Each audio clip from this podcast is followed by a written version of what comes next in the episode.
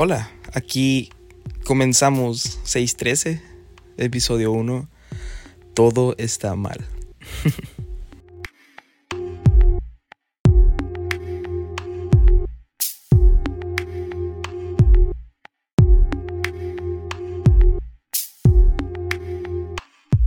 Así es, como lo dije en, la, en el intro de este podcast, aquí comienza este intento de podcast llamado 613. Y si no has escuchado o no has visto mis redes sociales y no, no sabes qué es 613, lo resumo rápido. Es un intento de podcast donde hablaremos y tocaremos temas teológicos, aplicaciones de la Biblia en estos tiempos Tendremos pláticas con, gente de afuera y también entrevistas con gente de mi entorno cercano y también más allá. Ah, entonces espero que sea un proyecto que, que pueda gustarte, pero sobre todo que sea de bendición para tu vida. Y pues este es, estoy pensando que sea el primer episodio. Ah, todavía no lo decido, pero si tú estás escuchando esto en este episodio, entonces quiere decir que decidí si hacerlo el primer episodio. Y pues decidí nombrarlo Todo está mal porque porque no cabe duda que estamos viviendo tiempos demasiado difíciles. Y podemos, podemos hacer un resumen de lo que ha pasado últimamente y tal vez puedes decir, ok, ah, realmente mi círculo interno social no ha sido tan afectado. Realmente no ha pasado muchas cosas en mi vida. No me he visto tan afectado. Pero el que tú no te hayas visto tan afectado no significa que, la sociedad en, general ha estado siendo muy, muy afectada por diferentes motivos, por diferentes cosas. Y, y como dije, podemos hacer un resumen, ¿no? Todo empieza en, en el famoso año 2020 ¿no? En el cual ya tal vez exageramos un poquito al decirlo, el peor año de toda la humanidad y, y empezamos a poner memes sobre eso y empezamos a poner publicaciones sobre eso y hubo videos sobre eso. pero en lo que sí estoy de acuerdo es que tú lo puedas llamar como el peor año de, la historia. ¿Por qué? Porque al final de cuentas puedes hablar de tu historia, de mi historia, y para mí sí ha sido el peor año de mi historia, o sea, de lo que yo he vivido, ah, hablando mundialmente, hablando a cosas que han pasado, sí fue el peor año de la historia que yo, de la historia en la que yo he vivido, de la historia que me ha tocado vivir. Y comenzamos el año 2020, no sé si recuerdas, con rumores de guerra, Estados Unidos está como peleando con Palestina y con toda esa región y va a haber, va a haber misiles y va a haber un montón de cosas y al final creo que sí lo subo, pero, pero no se habló tanto del tema. Pero, pero se rumoraban bastante, bastante uh, fuerte la inminente, el inminente inicio de una guerra muy fuerte que podría afectar literalmente a todo el mundo, si no es que gran parte de de la sociedad en la que vivimos. Y, y mientras estaban esos rumores y todavía no se apagaban, y hablando de apagar, empezó a, sufrir incendios Australia. Y fue algo realmente feo, fue algo realmente preocupante porque, porque sí, sí sufrió demasiado toda esa nación. Y cuando sufre en algo natural esa nación, pues realmente tiene un impacto a nivel mundial.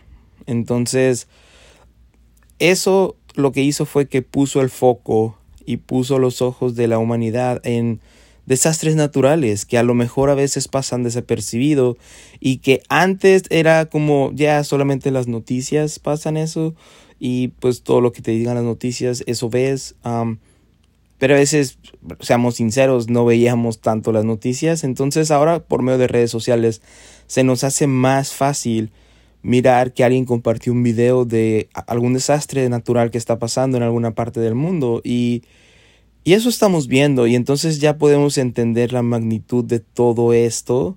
Por lo menos darnos una idea de cómo todo esto realmente afecta a nivel mundial.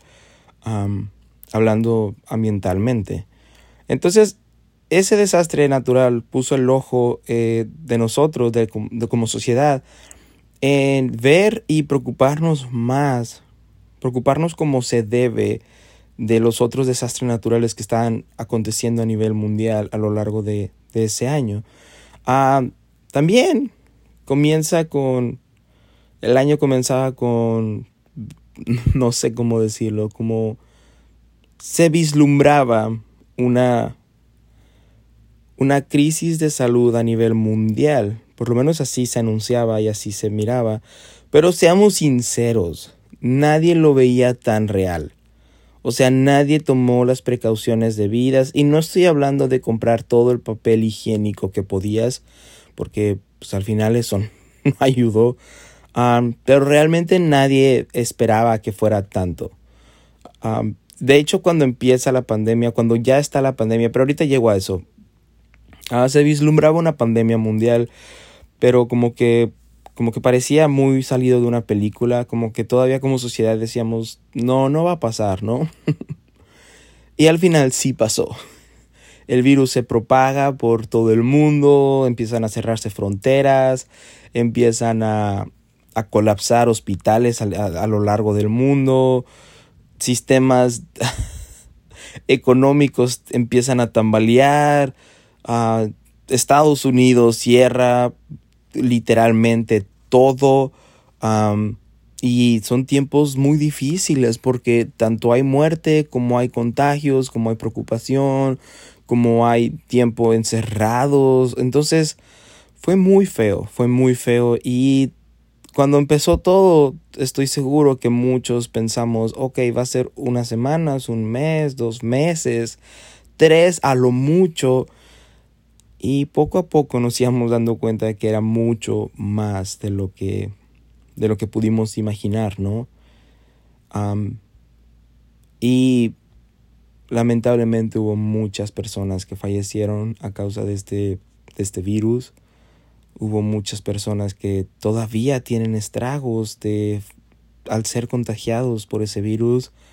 pero también la violencia familiar subió porque, porque muchas personas no estábamos acostumbrados ¿no? a estar todo el tiempo con, con nuestra familia y, y aparte también había mucho estrés por todo lo que estaba pasando en el mundo y, y era incertidumbre, preocupación, desánimo, depresión. Entonces muchas cosas se combinaron para que, para que la violencia familiar, intrafamiliar, ah, según las estadísticas, subiera bastante. Y si por, si no fuera poco, aquí en Estados Unidos también hubo un caso de, brutalidad policíaca donde fallece una persona afroamericana.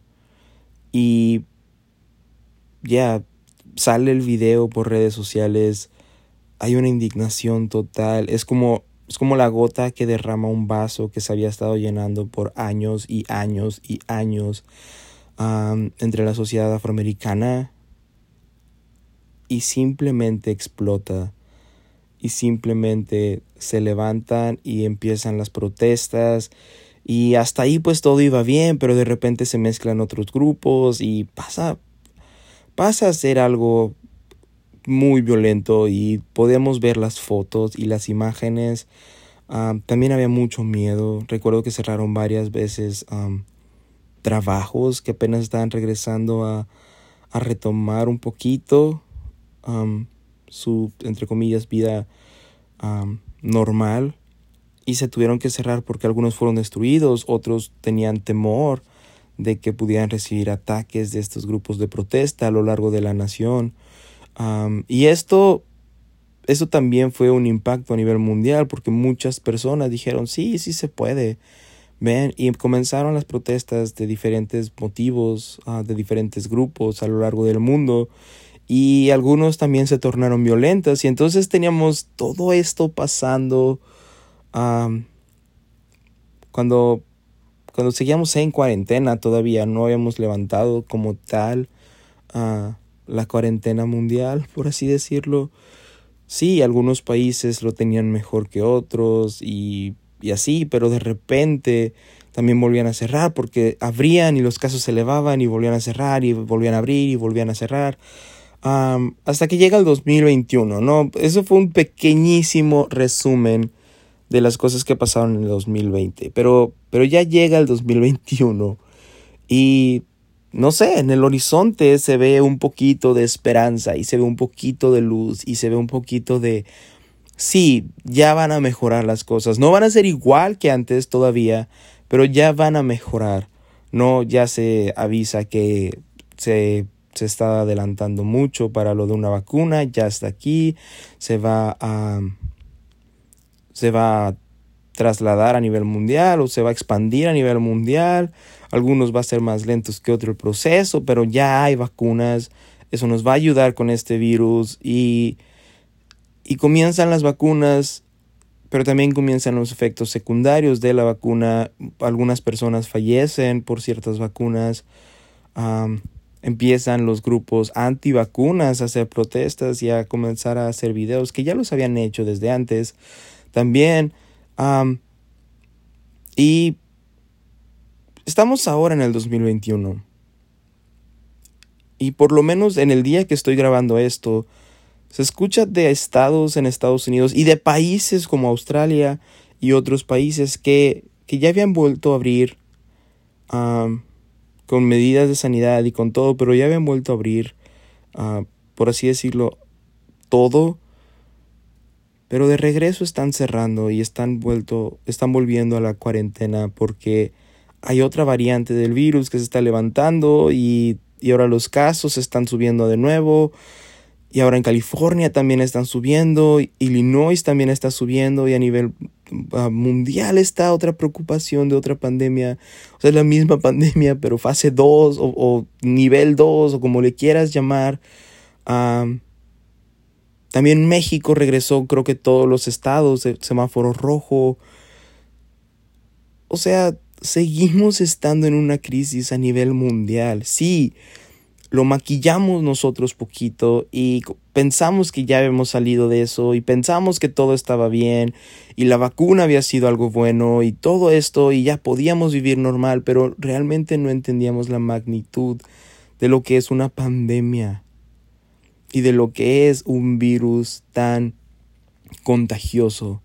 No solamente eso, Colombia acaba de sufrir algo súper feo, ah, que tampoco me voy a meter tanto en el tema porque no tengo toda la información, ah, pero sí, sí puedo ver por los videos, sí puedo decir por los videos que había visto, tengo algunos amigos colombianos, uh, personas se levantaron a, a, ahora sí que alzar su voz y decir, hey, nos están matando, y hubo brutalidad policíaca y hubo bastante dictadura ah, en contra del pueblo colombiano y también hubo muertes, hubo, hubo noches difíciles y hasta la fecha no ha vuelto tanto a la normalidad. Sí, se maquillan las cosas, se nos olvidan las cosas, ah, ya no es, es, un, es una tendencia en Internet y lo malo de eso es que mañana va a haber otra tendencia y pasado mañana va a haber otra tendencia y se nos olvida lo que fue tendencia hace dos días y no ha terminado. Como no ha terminado la pandemia, como no han terminado muchas cosas, como no ha terminado la brutalidad policíaca a nivel mundial, como no ha terminado el racismo a nivel mundial, como no ha terminado el clasismo a nivel mundial, como no ha terminado el abuso intrafamiliar, como no ha terminado el abuso a menores, como no ha terminado un montón de cosas y todo está mal, ¿no? Realmente si nos ponemos a pensar en la sociedad, podemos ver que, que todo está mal o todo parece estar mal y, y el pecado se está levantando y, y se está expandiendo a nivel mundial y ahora sí ya no hay temor de Dios.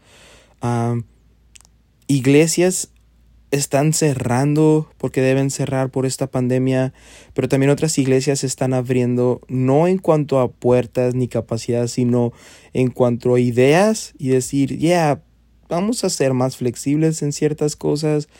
Y como dice la Biblia, a lo bueno le estamos diciendo malo y a lo malo le estamos diciendo bueno. hay agendas que se están empujando a nivel mundial que están haciendo que, que también sea, entre comillas, un problema.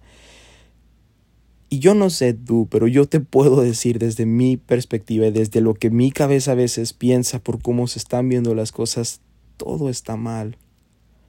Realmente todo está mal, ¿no? O sea, sí hay rayitos de esperanza y hay días buenos y, y, seguimos viviendo una vida entre comillas normal, con la nueva normalidad y con todo, pero, pero cuando nos, nos sentamos a pensar realmente lo que está pasando y cómo no, no ha cambiado tanto, podemos ver que todo está mal. Como sociedad estamos, nos está importando más otras cosas que las cosas verdaderamente importantes, como, como una vida eterna con Dios, como intentar agradar el corazón de nuestro Dios, como el buscar la santidad. Y yo soy el primero, yo soy el primer culpable en, en, en no buscar esas cosas y en buscar otras cosas y en querer llenarme de otras cosas, porque, porque también pasa por esto que estamos viviendo. A veces queremos paz inmediata o alegría inmediata o algo que nos, nos, distraiga inmediatamente de todos los problemas que está pasando y por eso buscamos remedios más rápidos o, cosas entre comillas como nosotros lo decimos más efectivos o más rápidos que nos van a quitar la depresión en ese rato que nos van a quitar uh, la preocupación en ese rato, que nos van a quitar la ansiedad en ese rato. Y por eso estamos buscando placeres momentáneos en medio de, de, toda esta crisis mundial, en medio de que todo está mal. Y, y comenzamos a ser como el pueblo de Israel en, en los tiempos del profeta Isaías. Y he estado volviendo a leer ese libro y cada vez pienso que nos parecemos más y más y más a cómo ellos estaban viviendo. Porque, porque si leemos el libro del profeta Isaías, nos podemos dar cuenta que el pueblo de Israel literalmente se había apartado completamente de Dios y estaban haciendo cosas que, que desagradaban al corazón de Dios, que, que airaban el corazón de Dios, que, que ofendían el corazón de Dios y todo esto lo estaban haciendo todo el tiempo, pero todo el tiempo. Y el capítulo 1 de Isaías no te lo voy a leer, voy a dejar que tú lo leas. Está fuertísimo.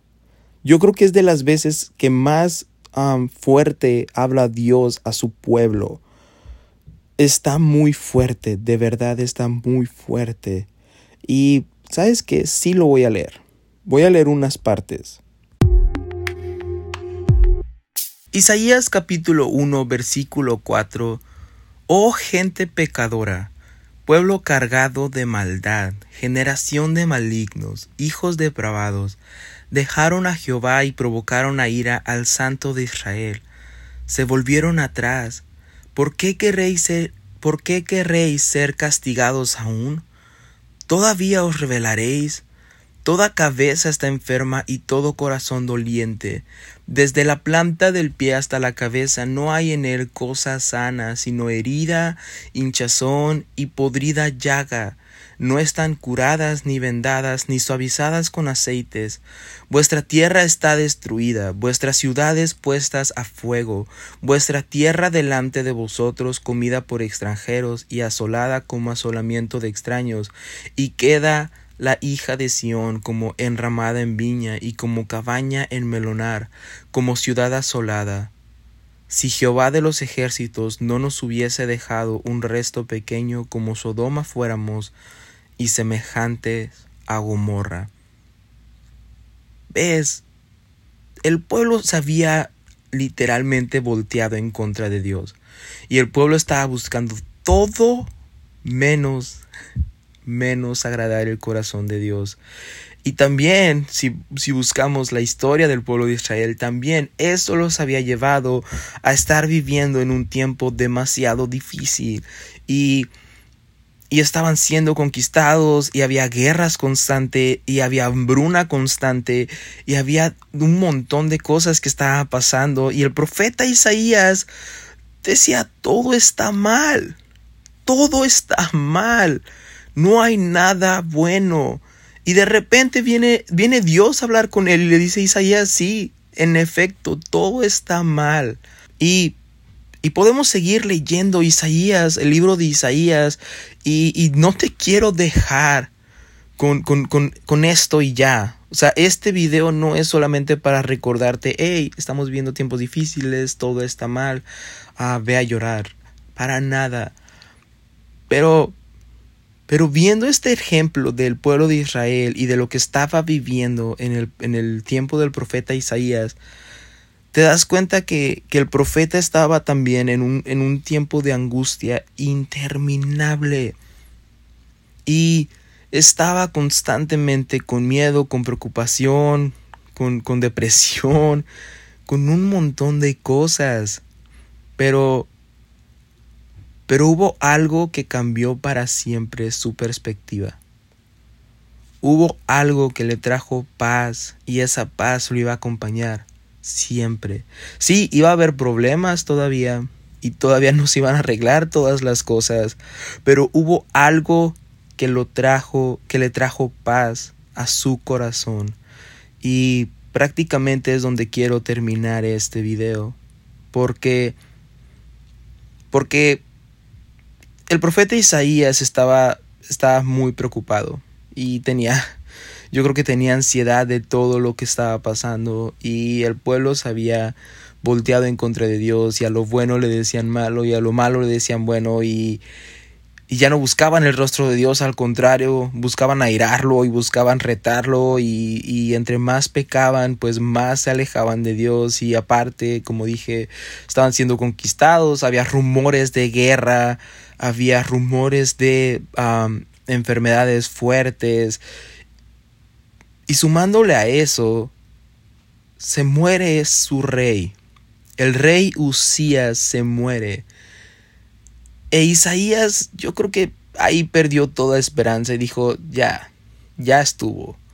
O sea, si está bien o no el rey, por lo menos es un rey. O sea, por lo menos es, era nuestro líder no era el que lideraba el ejército para las batallas, nos están acechando los enemigos, ah, el pueblo de por sí hay desorden en el pueblo y ahora sin líder, ya, ya, era la gota que faltaba para derramar el vaso, que el líder, que el rey ya no estuviera, se muriera.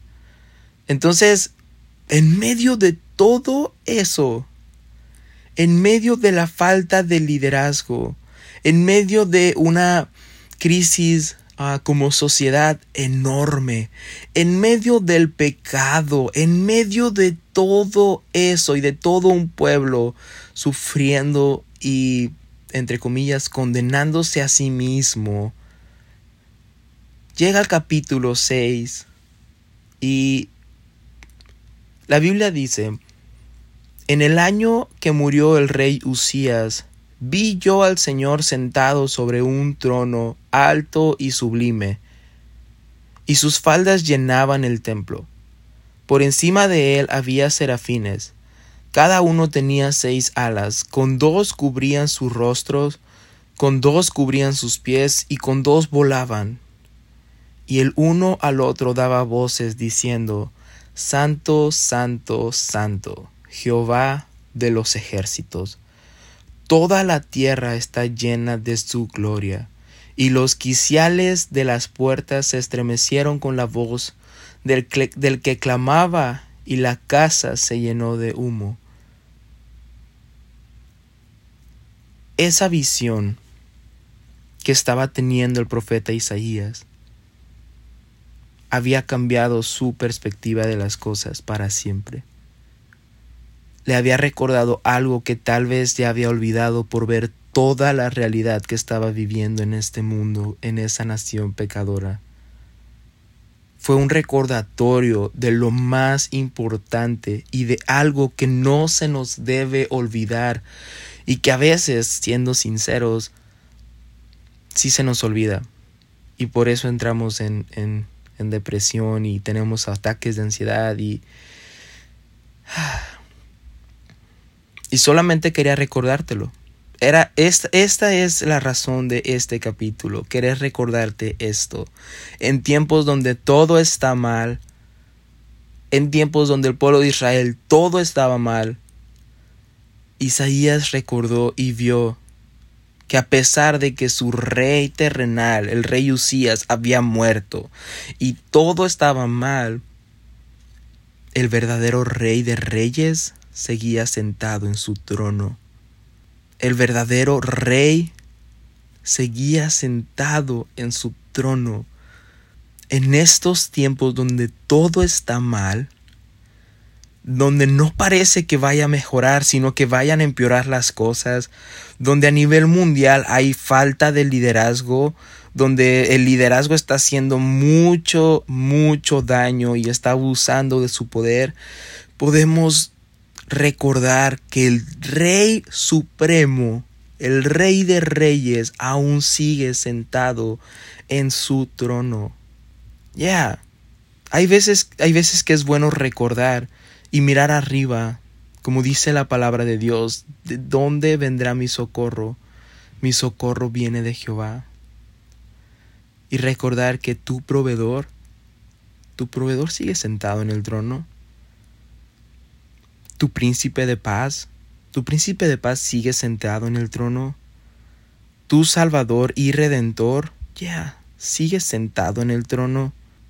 Tu Dios, aquel que puede darte gozo aún en medio de la tempestad, aquel que puede abrir un mar en medio del desierto, aquel que puede curar cualquier herida y sanar cualquier enfermedad, sigue sentado en su trono aún en este tiempo, donde todo va mal, Dios sigue sentado en su trono. Dios sigue siendo soberano. Dios sigue trayendo paz aún en estos momentos. Dios sigue siendo de bendición, de provisión. Dios sigue trayendo redención y salvación aún en este tiempo. Dios sigue trayendo esperanza en este tiempo. Y, y yo sé que podemos preguntarnos, ok, pero ¿dónde está Dios en medio de toda esta crisis? ¿Dónde está Dios cuando todo está mal? ¿Dónde está Dios cuando se está levantando de nuevo una pandemia? Ya se levantó una, y hubo demasiados muertos y demasiados contagiados y demasiados heridos y ha pasado muchas cosas y no parece que esté mejorando, sino que ahora vamos de regreso y va empeorando. ¿Dónde está Dios en medio de todo esto? Sí, puedo decir, oh, sigue sentado en el trono, pero ¿dónde está? Lo necesito aquí, lo necesitamos aquí y... Y creo que la pregunta es, ¿dónde estás tú? ¿Dónde estoy yo para nuestra comunidad? Porque ves, el capítulo 6 no termina ahí. La visión no termina ahí, sino que Isaías en el, en el versículo 5 del capítulo 6, entonces dije, ay de mí que soy muerto, porque siendo hombre inmundo de labios y habitando en medio de pueblos que tienen labios inmundo, han visto mis ojos al Rey, Jehová de los ejércitos, y, volvió, y voló hacia mí uno de los serafines, teniendo en su mano un carbón encendido, tomado del altar con unas tenazas, y tocando con él sobre mi boca, dijo, He aquí que esto tocó tus labios, y es quitada tu culpa, y limpió tu pecado. Después oí la voz del Señor que decía, ¿A quién enviaré? Voy a repetir eso. Después oí la voz del Señor que decía, ¿A quién enviaré y quién irá por nosotros? Entonces respondí yo, heme aquí, envíame a mí, envíame a mí. Y podemos ver que hay diferentes profecías que manda Dios, desde una desolación hasta un arrepentimiento de todo el pueblo. Y, y termina con el mensaje de salvación. Isaías, a Isaías se le fue entregado el mensaje del Mesías, de Jesús, porque un hijo nos es dado y un hijo nos es nacido, y llamarás a él majestuoso, Padre eterno, príncipe de paz, admirable, consejero, porque ves, Dios sigue preguntando, ¿a quién mandaré? ¿A quién enviaré? Con este mensaje de salvación. ¿Quién irá por los pueblos diciendo, hey, hay, hay una salvación, hay una esperanza? No todo está mal, no todo está perdido, aún hay esperanza en medio de todo este dolor, aún hay sanidad y salvación en medio de toda esta crisis mundial. Pero la pregunta viene siendo, ¿dónde estoy yo? ¿Por qué yo no estoy dispuesto a decir, Señor, heme aquí, envíame a mí?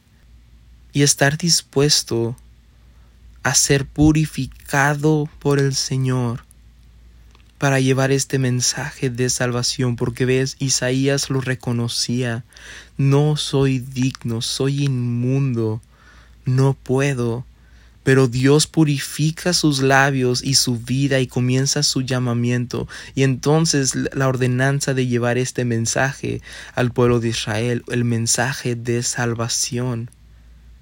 Y creo que Creo que como iglesia, creo que como personas, y lo insisto, yo me pongo como el primero, creo que debemos buscar esa purificación. Creo que debemos volver a las sendas antiguas. Creo que debemos volver a querer ser esa novia sin mancha y sin arrugas y que Dios purifique nuestros labios, nuestras vidas y buscar su santidad para poder decir, Señor, heme aquí, envíame a mí. Ayúdame a llevar este mensaje de salvación, este mensaje de esperanza en medio de tanto dolor. Creo que la pregunta no es dónde está Dios. Creo que la pregunta es dónde estoy yo. ¿No? ¿Qué estoy haciendo yo? ¿A quién le estoy compartiendo del Evangelio? Y para eso primero tenemos que recordar y plantarlo bien en nuestro corazón. Aún en medio de todo esto, Dios sigue sentado en el trono. Y yo tengo que llevar este mensaje de esperanza. Yo tengo que llevar este mensaje de salvación. Y no te estoy diciendo que no puedes sentirte triste, que no va a haber días donde, donde no quieras tirar la toalla, porque sí los va a haber, seguimos siendo humanos, pero, pero cuando estés triste, Puedes levantar tus ojos a los montes, a recordar de dónde viene tu socorro, a recordar de nuevo que el rey sigue sentado en su trono, que aunque todo esté mal, él sigue siendo Dios, y recargar fuerzas, recargar fuerzas y decir, sí, yo llevaré este mensaje de salvación. Envíame a mí, Señor. Aquí estoy. Estoy dispuesto a ser purificado para llevar este mensaje que es tan lindo, tan necesario y aparte que traerá paz en medio del dolor. Porque ves, ya, todo está mal, pero pero todo puede mejorar. Todo está mal, pero pero todo puede estar bien aún en medio de, la debilidad, aún en medio de, las crisis, todo está mal, pero, pero aún sigue habiendo gracia de parte de Dios, sigue habiendo perdón, sigue habiendo misericordia. Y si no hay nadie que lleve este mensaje, ¿cómo podrá llegar a los oídos de las personas? ¿Cómo podrá llegar este mensaje de paz y de consuelo a los corazones tan dolidos que hay a lo largo del mundo? Pero para eso también tenemos que estar dispuestos a ser purificados por Dios. Porque ves, donde todo está mal, todo puede estar bien. Donde todo está mal, siempre es bueno recordar que el rey sigue sentado en su trono. Donde todo está mal, siempre tenemos que estar dispuestos a seguir hablando del mensaje de salvación. Donde todo está mal, debemos seguir predicando de Jesucristo. Donde todo está mal, todo puede estar bien. Que Dios te bendiga.